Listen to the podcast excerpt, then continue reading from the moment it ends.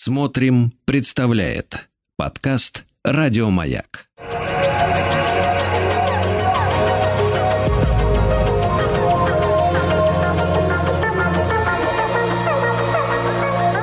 Сотворение умира.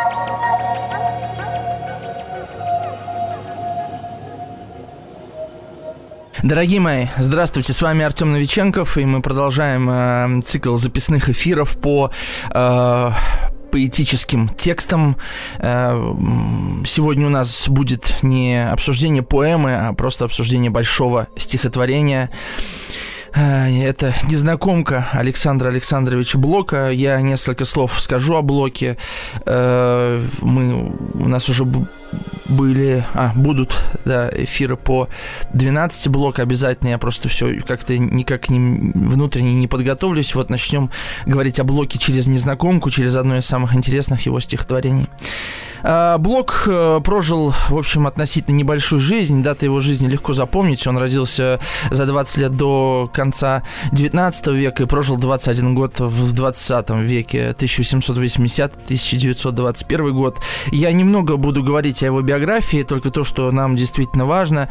Мне вспоминается э, эпиграф, э, даже не эпиграф, мне хочется этот эпиграф взять к этому эфиру, наверное. Это короткое стихотворение Анны Ахматовой «Но Ночь, улица, фонарь, аптека, Нева, безмолвие, гранит, как памятник началу века. Там этот человек стоит, это Ахматова о Блоке говорил. Конечно, это главный поэт эпохи, эпохи Серебряного века, символист. А, собственно, он из очень такой аристократической, образованной семьи. Его дед был ректором Санкт-Петербургского университета, он был ботаником. Детство Блок провел в имени Шахматова. Э, жизнь Блока вообще определили два топоса, два главных места. Это Шахматова и Санкт-Петербург. Сегодня мы будем говорить о стихотворении «Незнакомка» которая в некотором роде объединяет в себе два этих топоса, и тут третий топос появляется, это топос э, такого пространства символического, пространства э, внеземного, и сама незнакомка это пространство в себе будет совмещать. И у нас, по большому счету, сегодня будет два героя, два героя. И я думаю, что через них мы сможем пробиться э, в параллельное пространство. Знаете, я иногда иду по улице и и слушаю музыку или не слушаю музыку, вдруг ловлю себя в какой-то точке бытия. Обычно почему-то это бывает утром, когда я иду от метро Комсомольской до школы, в которой работаю пешком. Вокруг э, едут поезда, там МЦД, три вокзала, э, трамваи, потоки машин, эстакада. И вот это ощущение города вдруг накладывается на меня, вот на эту маленькую точку, которая идет по карте этого мегаполиса. И я вдруг ловлю себя в странном ощущении, э, как будто бы вот я иду, а еще есть какая-то жизнь какая-то внутренняя моя жизнь, иногда э, на это накладывается какой-то эффект от недавно прочитанного. Вот э, эта тонкая грань между реальностью и реальным, между сном и явью, и вдруг сама явь становится сном.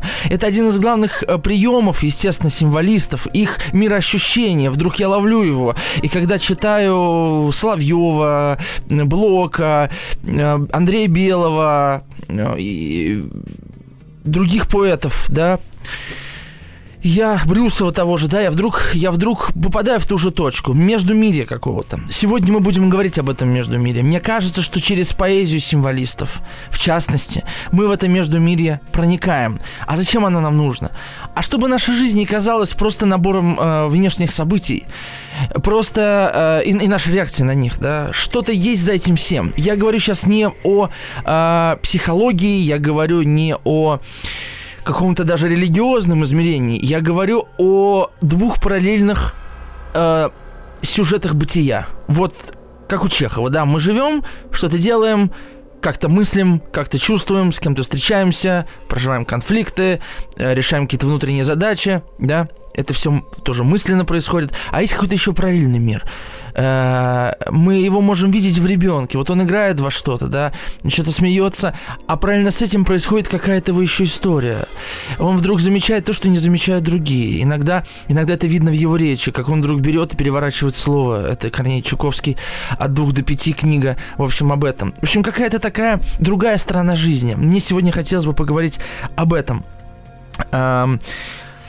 Конечно же, для Блока важна была всегда фигура Натальи Дмитриевны Менделеевой. Э, они познакомились в 95 году.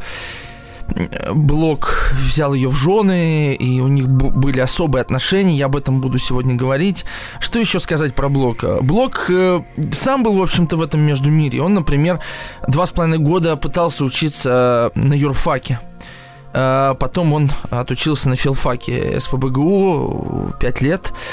А, и вот на это время, кстати, жизни э, между двух, мира, между двух миров, да, с одной стороны, юрфак, что такое юриспруденция, это точная наука, что бы там ни говорили, да, это, это опора на какие-то законы. С другой стороны, что такое филология, что такое литература, это, в общем-то, по большому счету, образы, абстракции и отсутствие какой-то конкретики.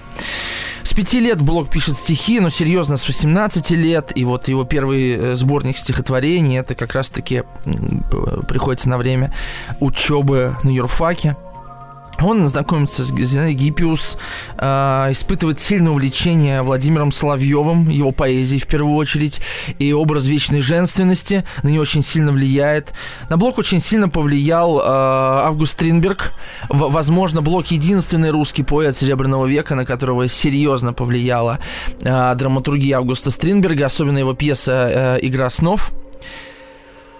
А, слушайте стихотворение Кумира об этой пьесе. А, и вот его первый такой важный цикл – это стихи о прекрасной даме, а, который он пишет в 1902 годах и выходит в 1904. А в 903 он, собственно, венчается с Менделеевой. Блок, конечно, это, э, как говорил Тынянов, самая большая лирическая тема Блока. Блок, как любой большой поэт, себя самого воспринимает как поэтический образ. Э, было такое слово мифотворчество. Мифотворчество, оно встречается в стихотворении Августа Пастернака. То есть это то, как мы творим свою жизнь, как мы воспроизводим миф о самих себе. И вы сейчас слышите это, слушаете и думаете, ну, возможно, у поэтов как-то так, а у меня по-другому. Но вот это самое сложное, может быть, и с одной, с другой стороны, самое важное, увидеть в собственной жизни миф, какую-то историю, какой-то нарратив, э, которая развивается со временем. И если у нас получается увидеть нашу жизнь со стороны, если у нас получается увидеть наш жизненный сценарий, наш сюжет, то вдруг наша жизнь превращается, превращается, по большому счету, в роман. А зачем это нужно делать? И нужно ли вообще кому-то? Ну, э, кому-то, может быть, не нужно. Но что это может нам дать? Обычно такой вопрос мы задаем. Может быть, ничего не даст. Но это как раз-таки говорит о второй параллельной жизни, о которой я сказал чуть ранее. Такая метафора нашей жизни. Есть жизнь, а есть метафора жизни. И вот если мы вдруг можем метафоризировать свою жизнь, мы можем над ней посмеяться, мы можем увидеть и абсурдность, а это два главных свойства человека. Умение смеяться и умение доводить до абсурда. Ни одно животное не умеет этого делать, кроме человека. И не только потому, что нам дана речь. Мы этим отличаемся от всех других существ, во всяком случае, тех существ, которых мы можем наблюдать воочию. А в 1904-1908 году он пишет другой свой важнейший цикл стихотворений «Город». Это был удивительный цикл, где Блок разрушает форму, где Блок... Ну, это просто невероятный цикл стихотворений. Я, если вы не знакомы с Блоком, если знаете только его там стихи по школьной программе, возьмите цикл стихотворений «Город», прочитайте его. Не обязательно даже вдаваться в подробности, а там, поверьте мне, есть что обсуждать, куда углубляться. Э, это совершенно невероятное мировосприятие. Э, Блок, как поэт, наверное, рождается в стихах о прекрасной даме, но именно стихотворение «Город» а именно стихотворение «Город» рождает что-то совершенно необыкновенное, совершенно что-то новое. И не случайно именно этот цикл стихотворений Владимир Маяковский знал наизусть, причем в порядке, в том порядке, в котором эти стихотворения были опубликованы в сборнике а Маяковский это вообще, по большому счету, он воспринимается как поэт с другой планеты. Да, поэт революционного толка, поэт, э, интересующийся формой, э, поэт, который, он более конкретен, да, его даже метафоры более как-то ощутимы, более вещественны, да. И, и вдруг город. То есть город, по большому счету, как-то связал разные полюсы поэзии. Конкретную поэзию, абстрактную, поэзию строгую, строгих форм, да, и поэзию свободных форм. А, там часто могут встретиться формы там верлибра, свободного стиха, вольного стиха, а, необычные эксперименты с рифмой. А, они вдруг возникают там, где быть не должны, отсутствуют там, где мы их ожидаем. Я абстрактно сейчас говорю про цикл стихотворений, потому что наш разговор сегодня посвящен другим вопросам. Ну и потом мы вот э, «Снежная маска» 907 года, э, «Возмездие» 13 года, это уже развитие тех э, поэтич... той поэтики, которую Блок формирует в городе. Сегодня мы с вами будем говорить о стихотворении «Незнакомка». Это э, 24 апреля 1906 года написан этот текст. Соответственно, он входит в этот самый цикл «Город». Это очень важное стихотворение. И все мотивы этого цикла, цикла «Город» мы можем в «Незнакомке» узнать, увидеть.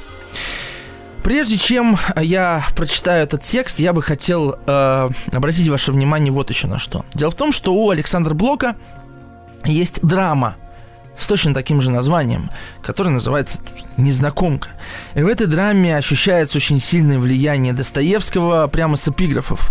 И во многом ключ к стихотворению Блока «Незнакомка» лежит в драме «Незнакомка». Я бы хотел просто э, эпиграф прочитать, который, который э, Блок берет из Достоевского к своей драме. Необыкновенной красоты женщина. В черном платье, глаза темные, глубокие, лоб задумчивый, выражение лица страстное как бы высокомерное. И второй эпиграф описывает встречу э, Льва Николаевича, собственно, Мышкина и Анастасии Филипповны. Барашкова, она, кажется, я не помню. А, где вы меня видели прежде? Вот такой эпиграф. То есть тут идет речь о том, что было какое-то припоминание – о припоминании мы поговорим попозже. Давайте я вам прочитаю э, стихотворение «Незнакомка». По вечерам над ресторанами горячий воздух дик и глух, и правит окриками пьяными весенний и тлетворный дух. Вдали над пылью переулочной, над скукой загородных дач, чуть золотится крендель булочный, и раздается детский плач – и каждый вечер за шлагбаумами, заламывая котелки, среди канав гуляют с дамами испытанные остряки. Над озером скрипят уключены, и раздается женский виск, а в небе, ко всему приученный, бессмысленно кривится диск. И каждый вечер друг единственный в моем стакане отражен, и влагой терпкой и таинственной, как я, смирен и оглушен. Рядом у соседних столиков лакеи сонные торчат, и пьяницы с глазами кроликов «In vino veritas!» кричат. И каждый вечер, в час назначенный, или это только снится мне, девичий стан, шелками схваченный, в туманном движется окне. И медленно, пройдя меж пьяными, всегда без спутников, одна, дыша духами и туманами, она садится у окна. И веют древними поверьями ее упругие шелка, И шляпа с траурными перьями, и в кольцах узкая рука. И странной близостью закованной Смотрю за темную вуаль И вижу берег очарованный И очарованную даль. Глухие тайны мне поручены, Мне чье-то солнце вручено — и все души мои излучены пронзило терпкое вино. И перья страусы, склоненные в моем, качаются мозгу, и очи синие, бездонные, цветут на дальнем берегу. В моей душе лежит сокровище, и ключ поручен только мне. Ты права, пьяное чудовище. Я знаю, истина вине. Вот такое стихотворение Александра Александровича Блока. И оно производит очень сильное, на самом деле, впечатление, потому что очень тривиальный такой сюжет, очень простой, минимум событий, начинается с такой экспозиции, локализуется сначала до маленького кабака, затем до одного взгляда, а потом вдруг расширяется мистериально совершенно в духе Стринберга в фантазию героя, то ли о незнакомке, то ли об их связи, то ли о нем самом. И все э, заканчивается таким крещендо. Ты право, пьяное чудовище, я знаю истину вине.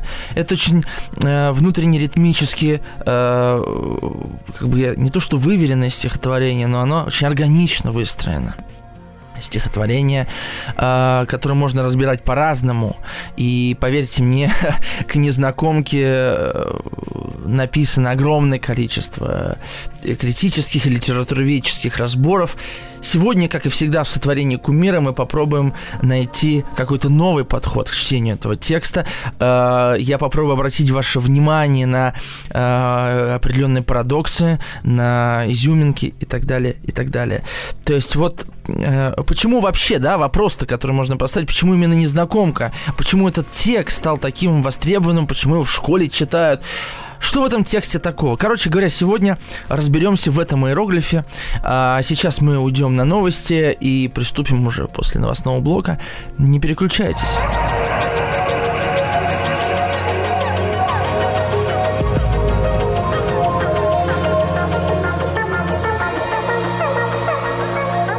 Сотворение кумира. Ну что, э, приступим к тексту. Я предлагаю читать его медленно, построчно. Где-то я буду уходить, как всегда, в свои размышления. Мне это самое интересное. Незнакомка. Само название, на самом деле, э, оно парадоксально. Оно амбивалентно. Мы к нему вернемся, когда будем говорить о встрече героев. Незнакомка. Незнакомка. Интересное слово. То есть тот, с кем я не знаком. А, действительно ли это так? Смотрите, как начинается этот текст. Вообще, э, один из методов, которыми я пользуюсь в школе, да, при разборе текстов со школьниками, это метод как бы живой камеры. Я его сейчас так назвал, так-то для него названия нет. То есть я предлагаю школьникам представить, какими бы кадрами они снимали это стихотворение, вот этот текст. Причем этот метод работает и на поэзии Фета, и на поэзии э, Мандельштама. Это сложнее, конечно, но Фета идеально, Блок идеально разбирать таким методом, особенно незнакомку. То есть по вечерам над ресторанами горячий воздух дико глух. Что мы здесь видим? Ну, это общий план. Да, над ресторанами. Это какая-то местность, вечера, рестораны. И тут вдруг первая строчка, она конкретно, вторая абстрактно. Горячий воздух, дик и глух. Почему горячий воздух? Это летний вечер? Да, или, или не ограничивается метафора, э, да, горячего воздуха только временем года. Что делает еще этот воздух горячим? А этот воздух не только горячий, он еще дикий и глухой. Как воздух может быть диким? Что делает его диким? Что делает его глухим? Но на самом деле, вот э, блок этим и удивительно, что нам понятно, о чем он говорит, пока мы не начинаем вдумываться в то, о чем он говорит. Понимаете? Горячий воздух, дик и глух, понятно, что за состояние. Но как только мы начинаем приближаться к этому, мы сталкиваемся в, э, мы сталкиваемся с невыразимым Жуковского, как понять? Вот вроде выражено, а как только начинаю понимать, уже непонятно. Не может быть воздух диким, глухим. То есть в этом-то и вообще тонкость поэзии. Она может передать состояние, но как только мы начинаем в нем разбираться, состояние это от нас уходит. Мы, как только мы его буквализируем, мы лишаемся сути. Вот в чем дело. И правит окриками пьяными весенний тлетворный дух, как комментарий к дикости. Да, мы понимаем, что рестораны, значит, это пьяницы, это проститутки, это э, бедняки, работяги, люди, э, возможно, очень потерянные, да, на, на а, отшибе, на обочине жизни находящиеся, и вот их э, кабак это единственное место, где они могут справить нужду своего бытия. Я бы так это выразил, такой, такой образ мне пришел, да, парадоксальный тоже. И правит окриками пьяными весенний тлетворный дух. Появляется первый герой этого стихотворения. Тлетворный дух. Дух, который несет тление, смерть. Но и он парадоксален, он весенний. Мы понимаем, ага, это не лето, это весна. весенний тлетворный дух. То есть весенний – это весна, да, время перехода между смертью зимы и э, да, э, торжеством жизни летом. Умирает что-то и что-то новое рождается. Вот что такое весна. И этот дух правит окриками пьяными. То есть э, э человек в алкогольном опьянении – это человек захваченный буквально духом. Дальше опять общий план вдали, над пылью переулочной, над скукой загородных дач – Ага, то есть это не город, это окраина город, это за городом.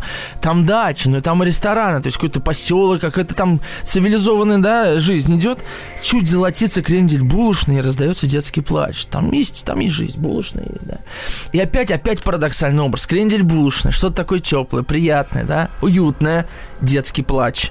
Вот, э, когда я говорил о, ритме этого стихотворения, я говорил именно о ритме образном. Образы сменяют друг, друг друга, э, сменяются друг другом, э, да, не только, э, не только символически, но и э, как бы с, тот смысл, который они несут, короче говоря, то, то ощущение, которое они несут, так точнее.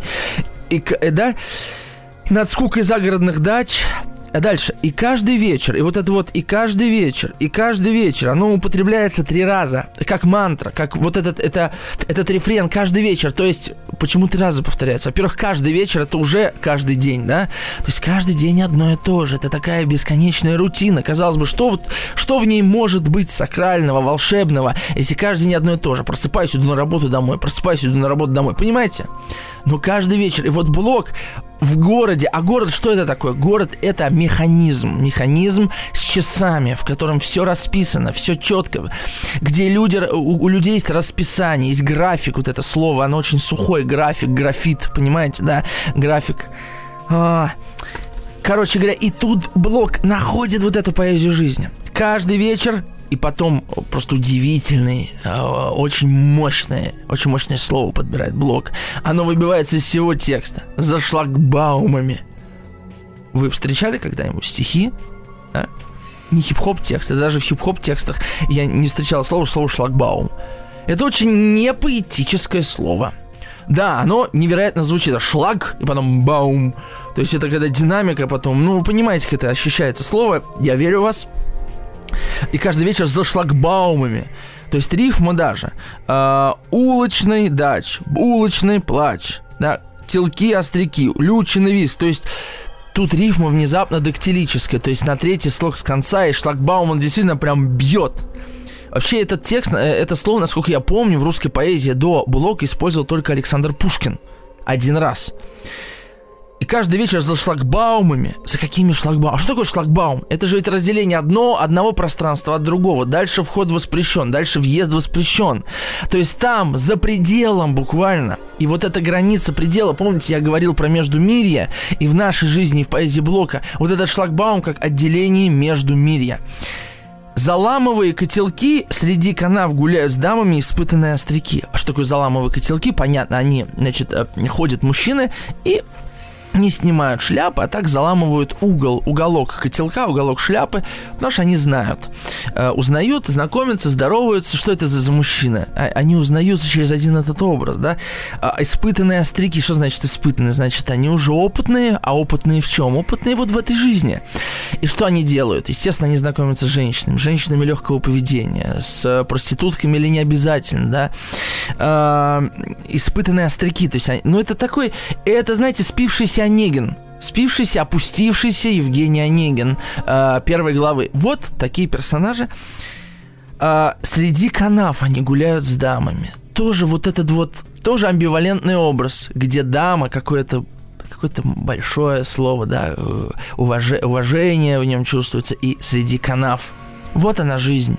На самом деле, так и наша жизнь зачастую проходит. Даже если мы окружаем себя красивыми вещами, дорогими ресторанами, мы все равно бродим рядом с канавами. И в этих канавах лежат наши боли, наши горечи, наши тревоги, наши страхи, простая метафора, да. Мы очень хотим от этих канав уйти, и поэтому мы хотим комфортной, изолированной, конденсированной, кондиционированной жизни, но канавы все равно остаются, и мы сталкиваемся с ними, когда звоним матери, а у нее не все хорошо, или когда мы конфликтуем с детьми, или с мужем, с женой. Понимаете, о чем я говорю? Вот она правда. Мы всегда, мы всегда между этими двумя состояниями. Более того, да, мы, мы, мы вот эту комфортабельность вокруг себя выстраиваем, и тем а, глубже нам кажется, и тем зловоннее, тлетворнее нам кажется канава, чем идеальнее, белее, да, комфортнее, красивее жизнь, которая вокруг нас. Следующий образ. Над озером скрипят уключены. Посмотрите, как блок, как будто кинематографист. Сначала по вечерам над ресторанами, да, дух. Потом а, воздух дих и глух. Потом вдали над пылью переулочной, потом крендель булочный. Понимаете? Шлагбаумы. Потом опять над озером скрипят уключены. Дух веет где хочет над озером, да? И, и опять раздается женский виск. Опять мы падаем. Даже слова вот эти. Плач, дач, виск, диск. Слышите, как они звучат? Они разрезают пространство и стихотворений нашего восприятия. А, большое, малое. А, что-то закругленное, что-то заостренное по ощущениям. Сейчас уйдем на короткую рекламу и продолжим. Сотворение умира.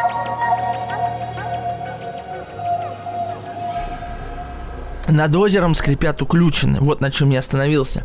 Ну, наверняка многие из вас знают, что такое уключены, да, это вот эти вот э, кольца, в которые вдевают весла, они скрипят. Почему? Что лодки стоят пустыми, а даже если по ним, да, на, на них катаются, вот скрип уключен такой протяжный, одинокий.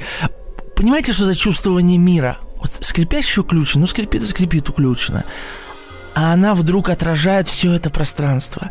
Тут шумят люди, женщины гуляют с мужчинами, они смеются, а где-то скрипят уключены. Вот она правда о них. И раздается женский виск, а в небе ко всему приученный, бессмысленно кривится диск. Такой бессмысленный, как, как это, э, да, глупая луна над этим глупым, э, как на этом глупом небосводе, Пушкинский из Онегина вот эта бессмысленная луна, она вечная, на фоне бренного того, что здесь происходит. И она бессмысленна, потому что ни, никакого смысла в ней нет для человека, который ее не видит. Ну, короче говоря, чем удивительно это стихотворение, что о нем можно говорить часами. Мы, у нас э, эфир совсем, конечно, о другом. Я просто хотел познакомить вас с поэтикой Блока не просто так, а потому что вот это знакомство позволит нам и, и, и глубже проникнуть в этих героев, о которых мы дальше будем говорить. Потому что герой э, появляется только в пятой строфе. Причем от первого лица. И каждый вечер, опять каждый вечер, да, друг единственный в моем стакане отражен, и влагой терпкой таинственной, как я, смирен и оглушен. Помните, я говорил, что тут появляется герой. Некий дух, который э, правит по вечерам над ресторанами. Дух. Что такое дух? Да, дух это что-то вне телесное. Что-то, что действительно ведет наше тело, имеет с ним какие-то взаимоотношения. А, и то, что определяет во многом а, наше и психологическое состояние, и телесное. Потому что если мы с духом в контрах, то нам вряд ли будет хорошо. Если вы не верите в духа внутри вас, поверьте просто в то, что у вас есть же что-то помимо просто тела, да, и вы это ощущаете, окей, ваше мышление, чем не метафора духа. Впрочем, что я вас уговариваю? Не хотите верить в духа, не верьте, да? Тут это э, моя передача, в конце концов, не об этом, хотя об этом тоже, чего э, кривить душой. Короче говоря, и этот дух, возможно, это тот, кого он видит в стакане. Каждый вечер друг единственный, у него есть единственный друг, в моем стакане отражен. А, и тут, конечно, один из важных образов – вообще всей поэзии символистов и поэзии ром- романтиков, потому что символизм это такой неоромантизм во многом. Любые отражательные поверхности, зеркала, озера, стакан с водой, так, водопад, если угодно. А, ну, вода, она имеет такую отражательную способность. Даже в небе можно как-то э, э отражаться метафорически, понятно, о чем я говорю. Вот он отражается в вине. А что за отражение в вине? Да? Какое он пьет вино? Ну, скорее всего, темное вино, да, ну, то есть красное. А он отражается в нем. Вообще, когда я слышу фразу «in vino veritas», я всегда представляю красное вино. Не знаю, как вы. Вот, вот вы какое вино представляете, когда слышите эту правду? Э, эту правду, да, истинно вине, эту фразу. А в моем стакане отражен и влагой, терпкой, и таинственной, как я смиренно оглушен. Очень мощный образ. Что за влага? А, влага терпкая, это свойство вина, терпкое, видимо, сухое красное вино, и таинственный. То есть, э, что буквально здесь происходит? Буквально здесь происходит следующее. Человек уже в подпитии обращается к своему э, зеркальному изображению в стакане с вином и буквально через него попадает в некий параллельный мир. Полный таинства, оглушающий мир и вместе с тем, да, а, заставляющий смириться. Почему заставляющий смириться? Почему оглу- оглушающий мир? Давайте с оглушающим сначала разберемся. Вспомните вторую строчку. По вечерам над ресторанами горячий воздух дик и глух. Оглушающий глух. Совпадение? Не думаю, да? Я как учитель говорю, да, да, да, вот это вот. Короче говоря, конечно, не совпадение, потому что что тебя оглушает? Да, тебя оглушает какая-то а, то, что мы не... После этого мы не можем что-то слышать. Правильно? Оглушение. Что это такое?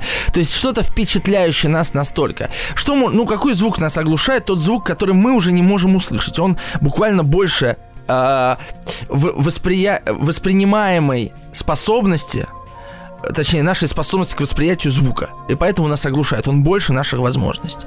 И вот этот тот образ, он больше нашей возможности. То есть есть моя жизнь, маленькая жизнь на самом деле, и у меня, и у вас жизнь это маленькие вот эти внешние. Да, вы можете сказать, что ну как же маленькие, а вот дети у меня, вот у меня работа интересные коллеги, о радости. Ну так это, это, это же вы уже воспринимаете, понимаете? Ваше восприятие может быть большим, а жизнь-то маленькая. Постоял в пробке, родился ребенок, сходил на похороны. Это только события, только действия. Они маленькие. Большими их делает наше восприятие. А как оно делает их большими? Удивительно, чудодейственно как-то они становятся большими. Мы как-то их интерпретируем, потому что это зависит от нашего, от нашей внутренней величины. И что для одного будет просто походом в магазин, для другого будет путешествием, полным событий. А вот тут такого человека увидел, а этот покупает такие продукты, а как он живет. Наша фантазия в том числе. Понимаете, о чем я говорю? И, конечно, этот масштаб, он оглушителен для человека, который вдруг попадает в эту разницу между этой маленькой обыденной жизнью и той жизнью, которая существует, но в которую он не заглядывает, потому что она таинственна, а если таинственна, значит опасно. А если опасно, значит надо держать себя смирно. Вернемся после перерыва небольшого. Сотворение умира. Да, дорогие мои, с вами по-прежнему Артем Новиченков. Сегодня мы в рамках сотворения кумира говорим о незнакомке Блок. И у нас сегодня фактически два образа. Но главное это вот сам рассказчик, тот, который воспринимает эту незнакомку. И мы остановились на смирении.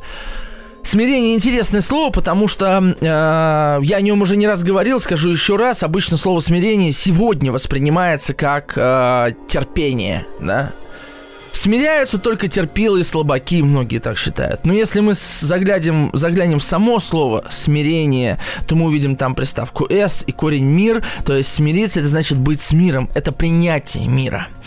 А, а если я смиренен, это не значит, что я пассивен, да, потому что смирение на самом деле очень активно. Смирение требует нашей воли, нашего участия, нашего принятия. Я понимаю, что многим очень часто режет слух, как же я смирюсь, я должен биться, я должен, если жизнь война, то должен биться, да. Но мне нравится одна фраза, я не помню, я уже сам ее придумал или где-то подглядел, так, э, так, так получилось.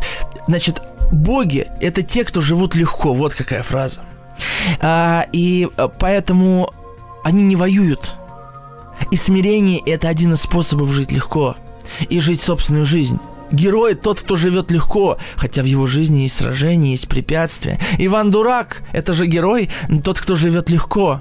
Тот, кто каким-то образом решает очень сложные проблемы, которые не могут решить старший брать. И не может решить никто, потому что его сердце открыто. А живет легко тот, у кого сердце открыто. Вы можете сказать, что у Бога может быть закрыто сердце? Нет, Бог абсолютен, поэтому он открыт. Он как бы экстравективен абсолютно. Это свойство абсолюта экстравертность, если хотите.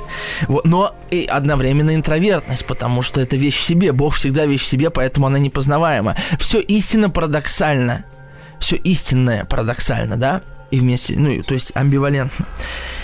Короче говоря, вот такой образ, и как, э, сколько слоев в нем, да, образ того, что человек, смотрящий на себя пьяного в стакане вина, вдруг попадает, может попасть в правильное пространство.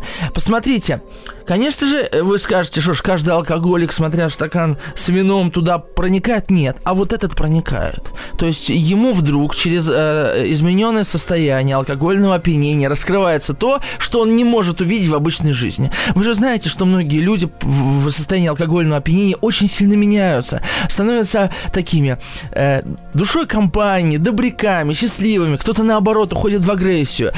Потому что мы развязываемся, отпускаем себя, позволяем себе быть такими, какими мы не позволяем себе быть в трезвом состоянии. Вдруг кто-то в любви признается, звонит старым друзьям, бывшим, Почему? Да потому что это то, что мы от себя скрываем.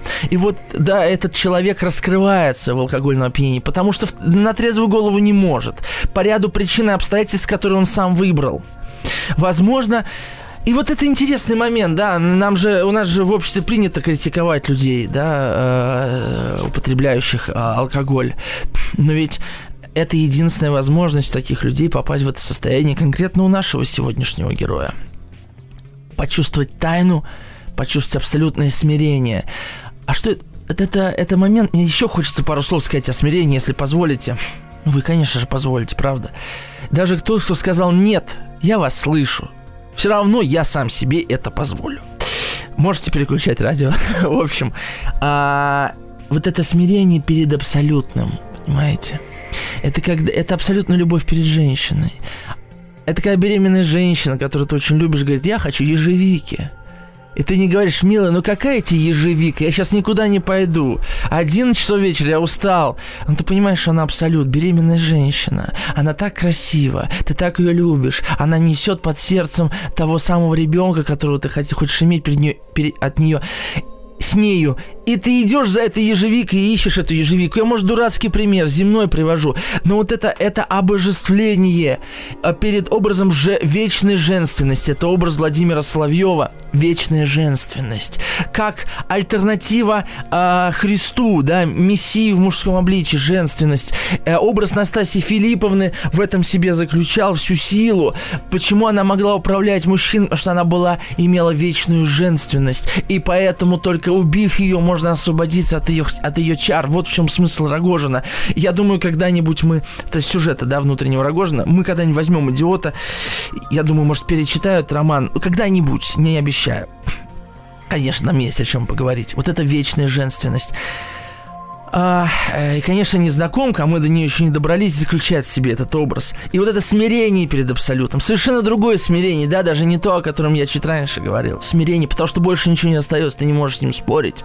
Ты можешь только уйти от него, но он тебя завораживает это не просто чувство влюбленности, это, это желание быть покорным, это желание отдаться этому образу.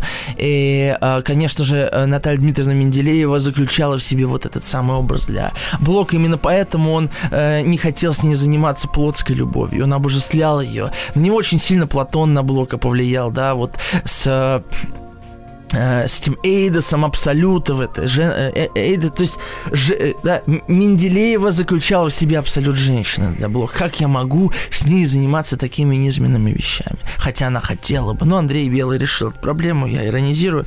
Не будем в этот сюжет пока вдаваться. Может быть, когда балаганчик будем разбирать, если будем, я расскажу об этом поподробнее.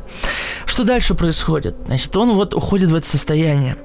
А рядом у соседних столиков, пишет дальше блог незнакомки, лакеи сонные торчат. Вот оно, вот он другой сценарий алкоголика. Напиться и сидеть как муха. сонные, да, что сонные? Сонные мухи вот в эти, на этих липких столах пивных. Лакеи. Понимаете, что такое лакеи? Они работают лакеями, может быть, но они и в жизни как лакеи. Лакей это кто? Это тот, кто не имеет своего. Это тот, кто даже в фантазиях не имеет своего, кто даже желаниях хочет того, что хотят другие, не имеет собственных желаний. Вот что такое лакей. Понимаете, в чем разница между тем, чтобы быть лакеем в жизни и быть лакеем на работе? Когда есть свое, этого у тебя уже не отнять. И вот этот образ таинственности в бокале вина, это то, что не отнять у нашего главного героя, нашего сегодняшнего кумира. И эти лакеи, значит, торчат они, понимаете, как торчи, как наркоманы, буквально.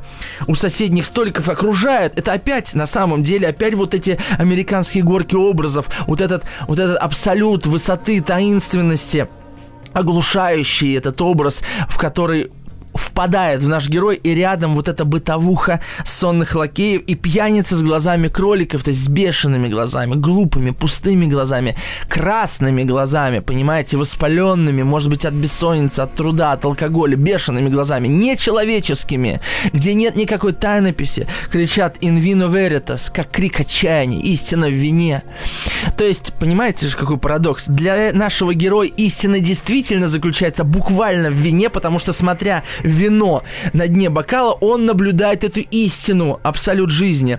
А эти люди не видят, они только называют это, они как бы не могут докоснуться до этой истины, и все, что им остается, это крикнуть «Истина в вине». Мы потом, это, потом эта композиция закольцуется – они кричат, а когда человек кричит, когда его не слышат, когда он не слышит сам себя в первую очередь, то есть для него истина закрыта, и он кричит «истина в вине», и если я буду пить вино, я приближусь к истине, что не является правдой. Вот мы обычно так себя ведем. Зачем мне кому-то рассказывать о том, что я успешен, если я успешен? Зачем мне кому-то рассказывать, что я талантлив, если я талантлив? Зачем мне кому-то рассказывать, что у меня есть трое детей? Если я счастливый отец, у меня трое детей. Это трюизм. Значит, я сомневаюсь в том, что я имею право иметь этих троих детей, или в том, что я действительно талантлив. Понимаете, вот оно что. И мы хотим за счет одобрения окружающих, за счет лайков тех же, за счет репостиков, за счет э, подтверждений, похвалы, да, подтвердить, что я действительно в этом существую существую и имею право это иметь. Но на самом деле количество лайков никогда не дает нам права, да, это только подхлестывает все больше и больше сомнения. Это знакомо любому художнику, и особенно начинающему писателю, фотографу, да, даже журналисту, да, который не уверен, что он действительно в чем-то хорош. И каждый вечер, а вот это третье, третье употребление фразы, в каждый вечер начинается основной глубинный сюжет незнакомки. В час назначенный. В скобочках, или это только снится мне, очень важная, важная ремарка, мы к ней будем возвращаться. А, и сейчас же я о ней пару слов скажу. Почему важное? Потому что мы теперь находимся как бы в двух пространствах одновременно.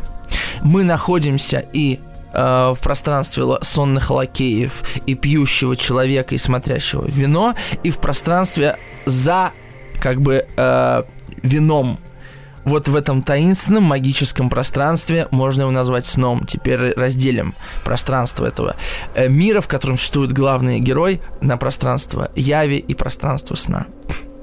И каждый вечер в час назначенный, или это только снится мне, девичий стан шелками схваченный, в туманном движется окне.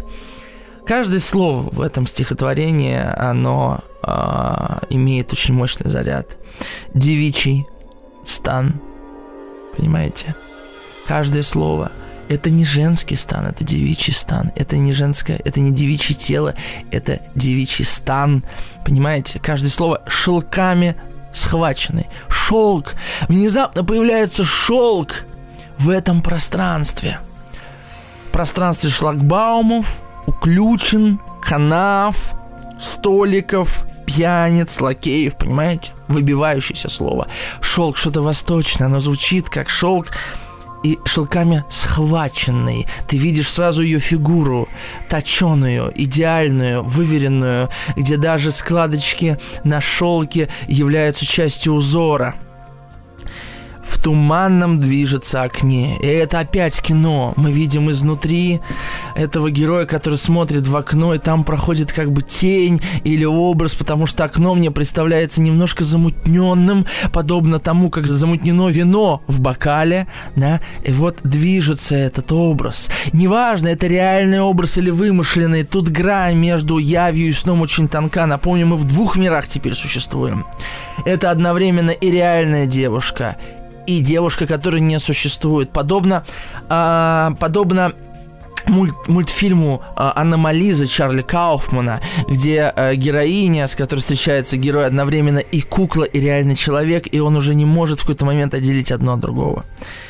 И медленно, пройдя меж пьяными, всегда без спутников, одна, дыша духами и туманами, она садится у окна. Вот эта медлительность на фоне визга, да, на фоне плача, на фоне крика пьяниц, это медлительность, неспешность, спокойствие. А, и тут даже слова «и медленно», пройдя меж пьяными. Слышите, сами слова очень медленные. Пьяные — это медленное слово, да? А, всегда без спутников одна, дыша духами и туманами. Вот такое. А, стекло, окно было туманное, и она дышит духами и туманами. А, она садится у окна. А, что за женщина? Ну что это за женщина, которая придет в такое место? Конечно, мы все с вами понимаем. Если мы говорим о Яве, то, скорее всего, это женщина легкого поведения, которая ищет себе на вечер клиента. Если мы говорим о сновидении, то это абсолют вечной женственности. Это вот та самая э, богиня, да, равная Христу, которая молится, которая заключает в себе всю тайну и, и образ, который оглушает. Она садится у окна и веют древними, и посмотрите, да, что он видит в ней. И веют древними поверьями ее упругие шелка. Очень сексуальный образ упругие шелка, но он сексуален в пространстве яви, а в пространстве сна он сакрален, потому что шелк – это материя царей и цариц веет древними поверьями. Он видит в ней загадку, понимаете? Но в реальности это просто похоть. Вот в чем вся все поверье. И шляпа с траурными перьями, и в кольцах узкая рука – шляпа в перьях. Ну, с одной стороны, это можно счесть за, за какую-то пошлость, за провинциальность. Ну, какая может быть шляпа у гетера вечерней? Ну, понятно, еще перо в ней торчит, да, страусиное какое-то, черное если оно траурное, да любое. Но с другой стороны, если мы говорим... Это, это, это разница между модой высокой и китчем, понимаете? Между высоким искусством и низким искусством. Между стихотворениями Дмитрия Александровича Пригова и вот этой вот э, кондовой поэзии толстых журналов 70-х, 80-х годов. Это разница между иронией, да, сатирой на что-то и просто плохими стихами. Это очень очень тонкая грань между э, поетками э,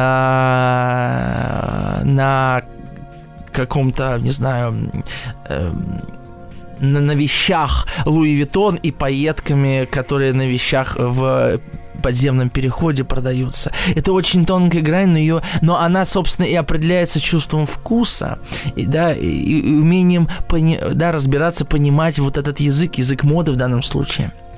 Здесь то же самое. То есть в этом пере можно увидеть как пошлость, провинциальность, так и признак э, какого-то э, шарма, э, какого-то э, удиви- удивительная деталь. И в кольцах узкая рука. С одной стороны, это пошло, может быть, носить много колец, с другой стороны, кто носит кольца? Жрицы могут носить кольца, которые звенят, когда идут, а звон – это определенные вибрации, это, это музыка тела, это то, что воздействует на нас, звук на нас очень сильно воздействует. И понимаете, да, этот звук появляется среди глухого воздуха этого кабака, она как бы озвучает все это пространство, она, как отличительный символ, оживляет это пространство, пространство, да, символически, естественно, конкретно, может быть, для одного этого пьяницы. прочитаю еще следующее четверостишие, мы еще на перерыв уйдем. «И странной близостью закованный смотрю за темную вуаль, и вижу берег, очарованный, очарованную даль». Кстати, странной близостью закованный на какое слово похоже? На слово «схваченный» шелками. То есть она как бы захватывает его, заковывает, сковывает, она берет его в плен фактически, да, странной близостью. То есть он вроде сидит на отдалении, но он чувствует, что он рядом с ней, что он понимает ее, что на самом деле он ее узнает. И вот об узнавании, о припоминании мы поговорим уже после перерыва.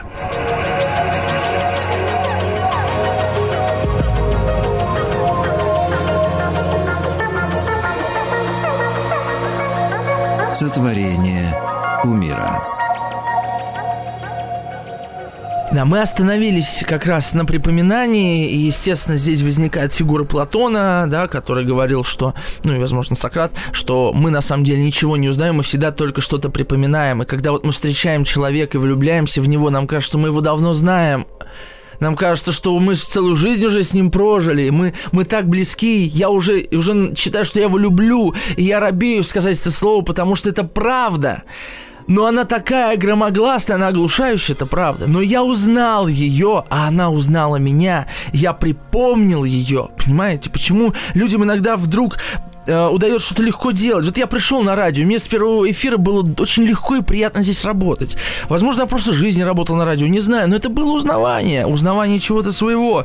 И вот у Достоевского, ведь помните, я читал эпиграфы из Достоевского к драме Блока Э, незнакомка одноименная, и там один из эпиграфов «Где вы меня видели прежде?» Да? Это встреча Мышкина и Настасьи Филипповны, то есть припоминание друг друга героями. И вот он тоже припоминает. Странной близостью был скованный. Понимаете, он ее узнает. Не знает, что каждый день она ходит. Он же к ней не подходит, это важно. А почему он не подходит? А потому что если подойду, я разрушу все. Я робею это, это, это и есть любовь. Вот когда ты любишь ее и смотришь, Господи, как она прекрасна. Если я, если я, разве я могу к ней подойти? Она же абсолютно. И он смотрит все, что он может смотреть на нее, да, за, замерев, оглушенный. Смотрю за темную вуаль. Он смотрит. И это, конечно, поразительный образ. Подобно тому, как он смотрит вино, да, и видит там необъятный мир абсолюта. Он смотрит вуаль и видит берег очарованный и очарованную даль. Дальше Дальше он будет рассказывать, в чем смысл этого образа. Но я бы что вот хотел ему сказать? Я бы хотел два слова сказать о проекции. Потому что вот что он видит? Он там за вуалью действительно видит очарованный берег и очарованную даль? Действительно ли перед ним богиня? Или это он фантазирует? Скорее всего, второе – Хотя я не исключаю, что боги заходят в кабаки, но это надо бога разглядеть. Это как в Великом Инквизиторе в «Братьях Карамазовых», не случайно я сегодня Достоевского вспоминаю, когда Христа-то не узнали, а Инквизитор узнал. Он боится, что и Христа узнают все. И тогда не сдобровать. А как узнать Христа? Вот, знаете, есть такие сюжеты фантастические, у Хайнлайна тоже есть, что Христос приходит на землю, а его не узнают. Значит, это не Христос. Христа сразу узнают. Не спрашивайте как. В этом суть божественного. Да? Как мы узнаем того, кого мы любим, как ты узнаем вот в этой, и ты узнаешь ее из тысячи. Также мы узнаем и Христа. Потому что любовь, почему любовь есть Бог? Потому что она а, позволяет нам узнавать ее. И мы не знаем, как, но мы узнаем. Мне кажется, я разгадал э, смысл этого, этой максимы «Любовь есть Бог». Короче говоря, и вижу берег, очарованный, очарованную даль. А какую даль, какой берег он видит? Конечно, он видит свою даль. То есть, благодаря вину он начинает встречаться со своим абсолютом. Он выходит за границы вот этой бытовой, ограниченной жизни, очень скучной, э, сонной, бедной. И он, он, он обретает себя в этот момент. Пусть краткосрочно, но обретает. Э, и дальше он говорит, что он испытывает. Вот, на самом деле внезапный переход. Тут он о незнакомке говорил. Получается четыре строфы. Четыре строфы. И он говорит теперь о себе. Глухие тайны мне поручены. Третий раз глухие тайны. Что значит глухие? Тайна может быть глухой, тайна ничего не слышит.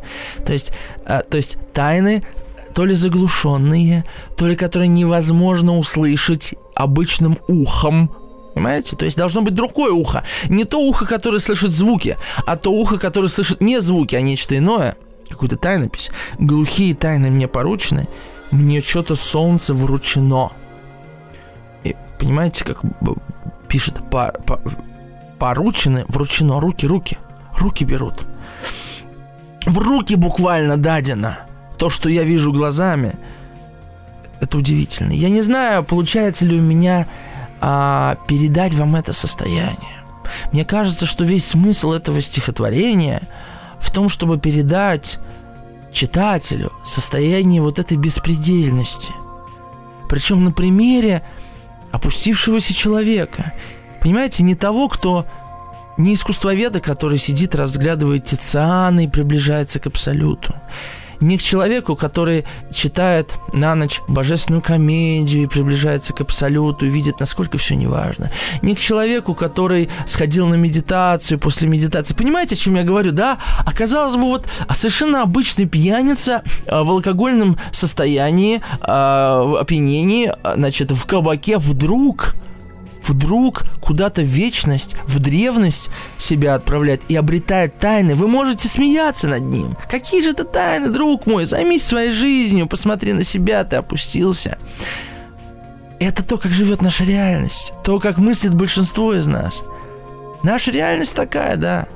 Если ты, у тебя все в порядке, то у тебя все в порядке внешне. У тебя есть. Что у тебя есть? Скажи, что у тебя есть, я скажу, что с тобой. Мы так мыслим. Но если у вас, дорогие мои, ваших знакомых, родственников, то, что есть у этого человека, аб- абсолют, тайна, вы можете сказать, что это фантазия, пусть так. Фантазируете ли вы так? Позволяете ли вы себе такие фантазии? И каково вам с такими фантазиями? А представьте, что не он сам выбирает такие фантазии, а эти фантазии выбрали его. И как ему жить остальную жизнь? Это стихотворение, конечно же, о разорванности внутренней, которая реализуется через разорванность внешнюю. Я внутренне так разорван, что моя вот эта обыденная жизнь, я не знаю, на заводе, на мануфактуре, где угодно, в будке, она никак не связана с той жизнью таинства, оглушения, и восприятие абсолюта, который я получаю, когда выпью. И как в этой разорванности существовать? Вся его жизнь кажется такой мелкой. И поэтому в самом начале я говорил о том, что на самом деле эти две жизни идут параллельно. И самая большая сложность – это увидеть в нашей обыденности вот эту тайнопись, вот эту метафору. То, что мы реально сейчас живем. Знаете, сейчас все говорят, надо жить настоящим моментом, надо фокусироваться, трали-вали. А как это делать? А это можно сделать только так, только тогда, когда вы увидите в настоящем обычной жизни. Вот я сижу, записываю этот эфир. А как в, этом, в этой записи увидеть что-то что небесное, что-то священное, что-то сакральное, что-то про меня? Понимаете, как это сделать? Ощутить, что сейчас идет твоя жизнь, и ты ее проживаешь. И когда тебе плохо, ты ее проживаешь. И этот сюжет твой. И ты, по большому счету, демиург, но что ты это проживаешь. Когда ты смотришь фильм, ты смотришь фильм и фильм смотрит на тебя. И мир обращается к тебе, и ты обращаешься к миру. И люди, которые вокруг тебя ходят, у них тоже у каждого есть жизнь. И у нас у каждого было детство, и у нас у каждого были фантазии, и есть фантазии. И у многих из нас, возможно, есть будущее. И у нас есть сны. И вот это просто вот, я не знаю, мне кажется, сам этот разговор, который я с вами веду, он позволяет увидеть тот масштаб нашего бытия, в котором мы можем существовать который не ограничен экраном смартфона, фантазиями смартфона. Мы сами себе фантазии. Есть такое стихотворение Ры Никоновой «Будь сама себе Египет». Это про это. Мы сами себе Египет. Мы сами себе пирамиды. Мы сами себе абсолюты. Но только тогда, когда мы в мире видим Египет, пирамиды, абсолюты. И в других людей, и в, в других людях это видим. И любовь тогда становится не просто биохимической реакцией, совпадением характеров, а небесным творением, событием с большой буквы, событием, которое происходит с нами, и это чудо. И это даже не про эмоции, понимаете? Это про духовное пространство. Сейчас мы уйдем на короткий перерыв и вернемся.